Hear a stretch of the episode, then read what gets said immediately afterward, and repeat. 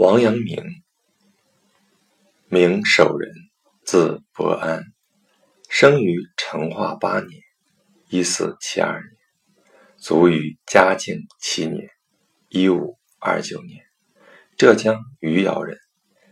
因曾注释会稽山阳明洞，自号阳明子，学者称之为阳明先生。他是明代杰出的思想家。政治家、军事家，文治武功成就斐然。在施工方面，他为官数十载，平定江西匪患、宁王之乱，私田盗贼，风心剑薄，追忆文成。在思想方面，他集心学之大成，开创姚江学派，教书育人，门生遍天下。他提出的知行合一、致良知等命题，都是对后世产生了极大的影响。其思想甚至远播日本、朝鲜等地。由其门人弟子记录平日对话、语录、书信而成的传习录，更是成为圣门经典。下面将从王阳明的生平、思想。与《传习录》的成书与版本情况做一个简略的介绍。一、王阳明其人。王阳明的出生颇具有神奇的色彩。据文献记载，王阳明生而有意志，在他诞生之前，祖母梦见有天神身披绯红玉衣，在云中鼓吹，抱一赤子。从天而降，祖父遂为他取名为云，并名其居为瑞云楼。王阳明出生之后，至五岁尚不能言，但已能默记祖父读过的书。有一天，一个高僧从其家门过，摸着他的头说：“好个孩儿，可惜道破。”其祖父便根据《论语》“知机之人不能守之，虽得之必失之”，为他改名为守仁。随后便能言。十一岁时，随父语经，次年开始就读。曾问私塾先生：“何为第一等事？”先生回答：“第一等事，无非是。”科举及第，王阳明不以为然。在他看来，第一等事应当是读书学圣贤。随着时间的推移，学圣贤做圣人，便更加都实的成为王阳明的志向。王阳明十五岁时，出游居庸关、山海关，纵览山川。慨然有经略四方之志，且性格豪迈，常与同伴以攻战为戏。十六岁时，国家边事吃紧，朝廷议论纷纷，王阳明便读兵家之书，每遇兵宴，常聚过河，列阵事以为戏。十七岁时，与洪都（今江西南昌）。迎娶主事，后携夫人归余姚，学习经义，准备科举考试。十八岁时，他去拜访了明初蠢如吴语弼的弟子娄良，谈及格物之学，以为圣人必可学而知，开始遍读考亭，也就是朱熹之书。并亲身实践格物之说，甚至庭前阁主，最终思劳成疾。遂相与谈圣贤是做不得的，无他大力去格物。阁主的失败使他对诸子之学产生怀疑，继而徘徊流连于佛老之间。二十一岁时，在浙江乡试中举。二十三岁时，会试不第，归余姚，结龙泉诗社对御联诗。弘治十二年（一四九九年），王阳明进士及第，与当时的诗词名家李梦阳、何景明畅于文坛。次年，授吏部主事。幼年，奉命陆求江北，不久告病归岳，由九华山出入佛寺道观，至次年夏复命还京。弘治十五年（一五零二年），王阳明告病归岳，注释阳明洞，行神仙导引之术，终因不得圣道而作罢。弘治十七年（一五零四年），王阳明主持山东乡试，是年改任兵部武选清吏司主事。次年，王阳明授徒讲学，并与湛若水相交，始归于正学。正德元年（一五零六年），王阳明。因抗蜀救忠良而得罪阉党，遭廷杖四十，下诏狱。不久被贬仕至贵州龙场，任驿丞。正德三年（一五零八年），居一处困难，王阳明顿悟格物致知之志，明白圣人之道，五性自足，是为。龙场悟道。随后，王阳明受提学副使席书聘请，主讲于府城文明书院，使皆知行合一。正德五年，王阳明便开始了顺遂的仕途。是年，他先升江西庐陵知县，南京刑部四川清吏司主事。次年。调吏部验封司清司主事。二月，为会试统考官。十二月，升文选清吏司员外郎。正德七年（一五一二年），王阳明升考功清吏司郎中。十二月，又升南京太仆寺少卿。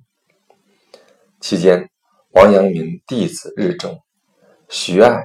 黄管等弟子也均在此时授业。他据《大学》古本立格物、诚意之旨，开始以致良知行教。正德八年（一五一三年），王阳明赴任便道归行，至滁州都马正，日与门人游，新旧学生集会于滁。教人静坐入道之方。次年，王阳明升南京鸿胪寺卿，教人存天理，去仁义。正德十一年（一五一六年），经兵部尚书王琼举荐，王阳明升都督察院左脸都御史，巡抚南赣、丁、张等地。平定征南王谢之山、金龙霸王池中荣等暴动，并行十家牌法。次年正月之干，二月平张南象湖山，十月平南赣衡水。同岗。正德十三年（一五一八年），王阳明春平三立，升督察院右副。都御史，七月刻古本大学，刻诸子晚年定论。正德十四年（一五一九年），他受命勘处福建叛军，行至丰城，文宁王朱桓豪谋反，遂起义军平叛，仅用时三十五天，便生擒宁王及其党羽。收复南康，九江等所有失地。正德十六年（一五二一年六月），王阳明升南京兵部尚书，后封新建伯。是年，他上书起归，回归余姚，开始了长达六年的讲学生涯。在此期间，南大及楚客传习录传于门弟子之间。嘉靖六年（一五二七年），朝廷命王阳明以原职兼督察院左都御史，征广西思恩、田州，平定思田之乱。启程前，与钱德洪、王基二弟子在阳明府中天桥上论道，提出四句教法，是为天权正道。次年二月。思平田，七月又一鼓作气，将长期作乱的八寨、断藤峡一举荡平。是年十月，王阳明班师途中废疾加剧，遂起骸骨。十一月二十九日，于归途中卒于江西南安，终年五十七岁。王阳明逝世之后。因遭逆臣嫉恨，故绝音赠以诸典皆不行，并下令禁伪学。直到隆庆元年（一五六七年），以徐阶为首的王门弟子向明穆宗上书，才正式追封他为新建侯。亦文成，从祀孔庙。二，王阳明的思想，心学的核心概念自然是心。如何重建心体、发明本心，是王阳明思想的核心问题。这也就决定了阳明心学向内探求的特质。理解心即理，知行合一，致良知等，都应着眼于这一核心：心即理。程朱理学主张性即理，认为人的本性由天所赋予，而天理作为人性的内容，又规定了人的一切活动。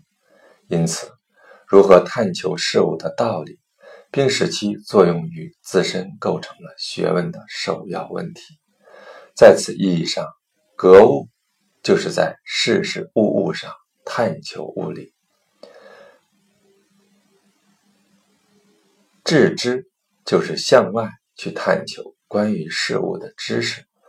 所谓“济物而穷其理”是矣，并且这一济物穷理的活动必须达到凡天下之物，莫不因其已知之理而易穷之，以求至乎其极的境界，才能够豁然贯通。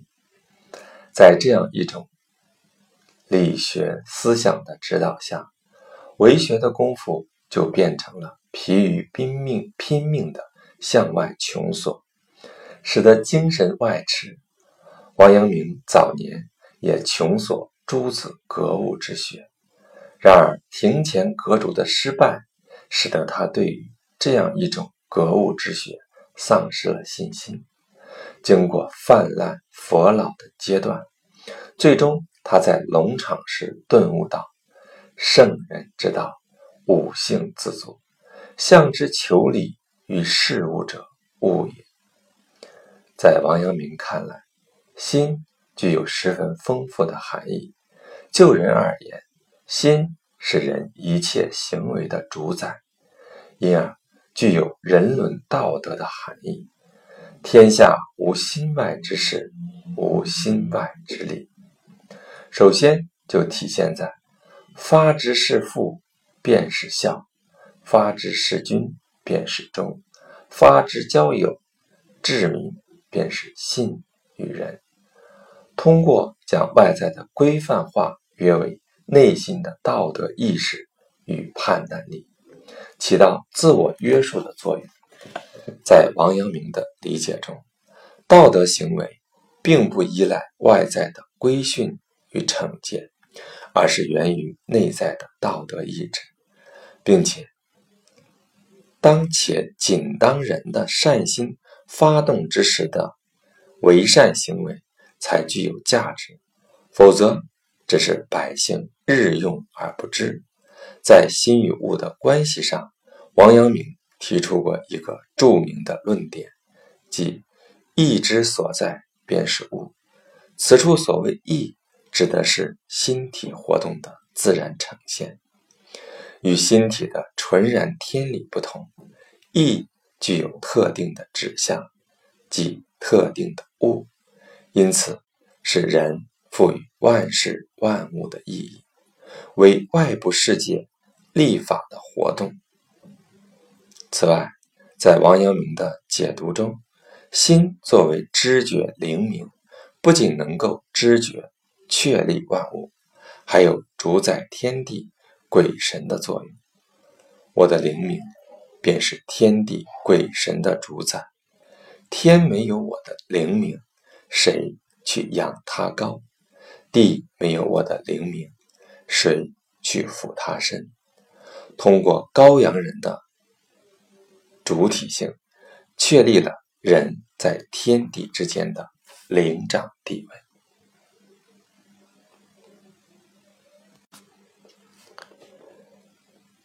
知行合一。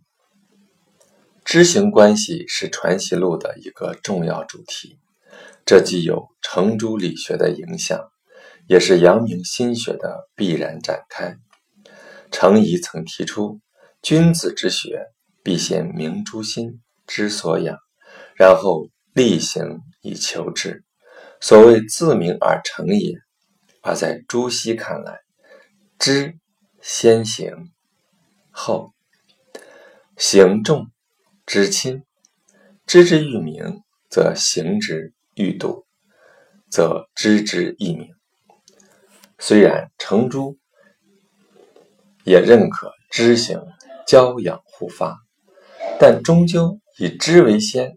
将知行分作两节功夫，王阳明对此持极力反对的态度。从心计里的内在逻辑展开而言，既然外物之理均在内心，那么行的准则与道理也并不在心外。只要知得真切，行也潜在的蕴含于其中。因此，王阳明认为知行关系是两者的辩证统一。知是行的主意，行是知的功夫，知是行之始，行是知之成。人的任何实践活动都必然以人的认识作为指导，把人的任何认识都必然依赖于将认识付诸实践后。才能得到验证，因此，真知即所以为行，不行不足谓知。将一切的认知活动与实践结合起来，正是教人勿要枯守毅力，而要与洒扫应对，乃至修其治平的具体实践中发现真知。正如王阳明常立之举例，如好好色，其恶恶臭，见到美色自然会喜欢，并非将见到的活动与喜欢的感情分开来；闻到恶臭自然会厌恶，并非先闻到恶臭再有厌恶的感情。恶的知觉。活动与厌恶的行为并不分离，因此，在个人修养的问题上，王阳明强调，功夫即本体，将知视作为本体，那么行的功夫也自然蕴含于其中，两者相继不离。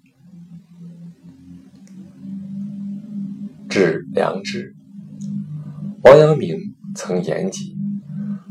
吾平生讲学，只是致良知三字。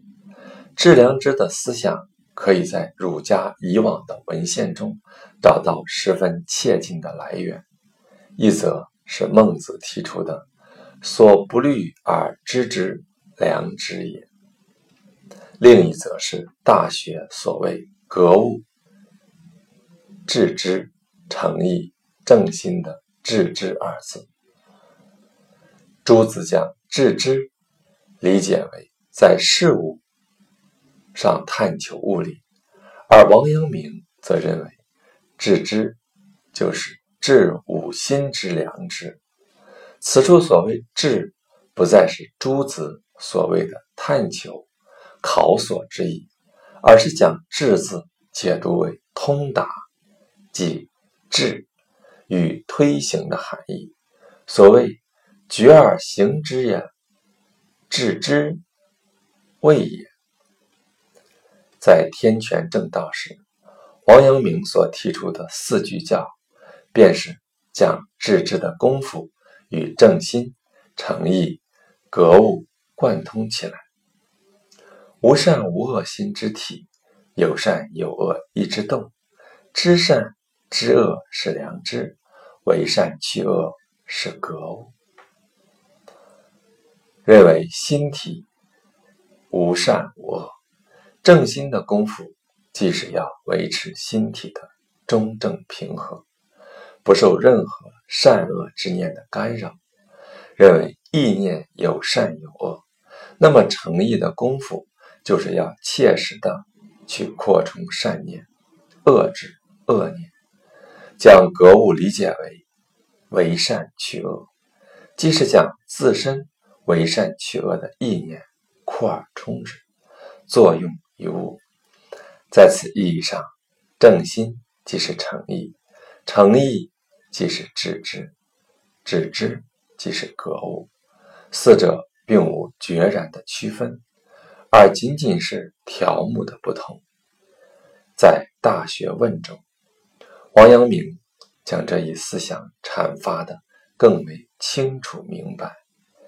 盖身、心、意、知、物者，是其功夫所用之条理，虽亦各有其所。而其实只是一物，格、致、诚、正、修者，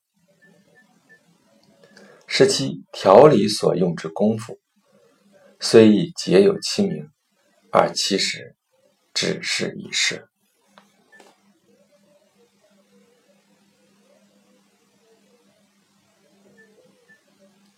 三，《传习录》的成书。《传习录》是记录王阳明与其门弟子及友人之间的对话书信而成的，集中体现了王阳明本人的思想，是研究阳明思想的重要文献。然而，《传习录》的成书实则经过了一个漫长的过程。正德十二年（一五一七年），王阳明升迁。南京太仆寺少卿，顺道回故乡省亲。王阳明的弟子与妹夫徐爱与先生同舟归粤，途中论《大学》宗旨。徐爱记录下了这些谈话，这是《传习录》上卷前十四条。此外，徐爱还写了一篇序言、一篇引言和一篇驳。正德十三年（一五一八年），徐爱不幸逝世，门人薛侃得徐爱所录，加上陆成与自己所录文字，凡一百二十九条，以《传习录》为名，刊刻于江西赣州，即今本的《传习录》上。嘉靖三年（一五二四年），门人南大吉。以《传习录》为上卷，即王阳明九篇论学书的下卷，命弟冯吉校对刊刻于浙江绍兴，以原名《传习录》出版。九篇论学书分别是：答徐承之两篇，答顾东桥书，启问道通书，答陆元敬两篇，答欧阳崇一书，答罗整烟少载书，答聂文蔚书，并附《世地立志说》和《训蒙大意》，卷首有南大吉所作之序。嘉靖三十五年（一五五六年），王阳明逝世后二十八年，钱德洪整理先师学说，重编《传习录》，对南大吉所录又有调整，将打徐承之两篇移入外籍，又增答聂文蔚第二书，并增《迅猛大义释教读》刘伯颂等。经本卷中所附教约的增录，以及《释地立志说》的删去，并未提及，将论学书改为语录问答体，即今本的《传习录》中。嘉靖七年（一五二八年），王阳明逝世，钱德洪与王继奔丧至广信（今浙江上饶），卜告同门。用时约三年，收录遗言，和自己平日所录文字，欲文录并刻，未遂。嘉靖三十四年，曾才曾才翰得钱德书手书，再加上其他地方所采集的若干条，名为遗言，刻行于湖北江陵。钱德洪读后。觉得采录不精，又删去重复条目，只保留了三分之一，名曰《传习录序录》，于宁国（今安徽宁国）之水西精舍刻印。嘉靖三十五年（一五五六年），钱德洪到湖北晋春查游学，沈思卫恳请其增刻。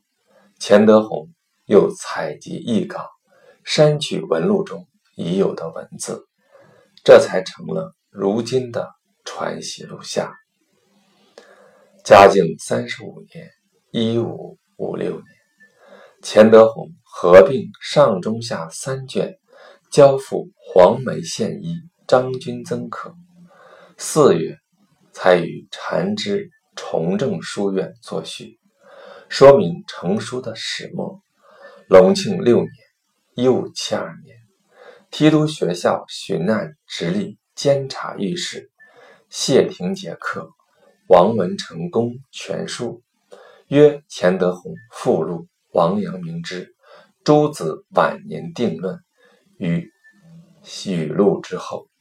于是《传习录》下卷又有钱德洪附录定论的引言。王阳明诸子晚年定论，以及元庆龄于正德十三年（一五一八年）所写之博，至此才成今日所见之《传习录》。本书以隆庆六年谢延杰所刻之《王文成功全书》为底本，结构与内容均保留原貌，为为方便现代读者阅读。将原书的繁体竖排改为简体横排，并标注序号以助检索。原本中争议之处一律存疑。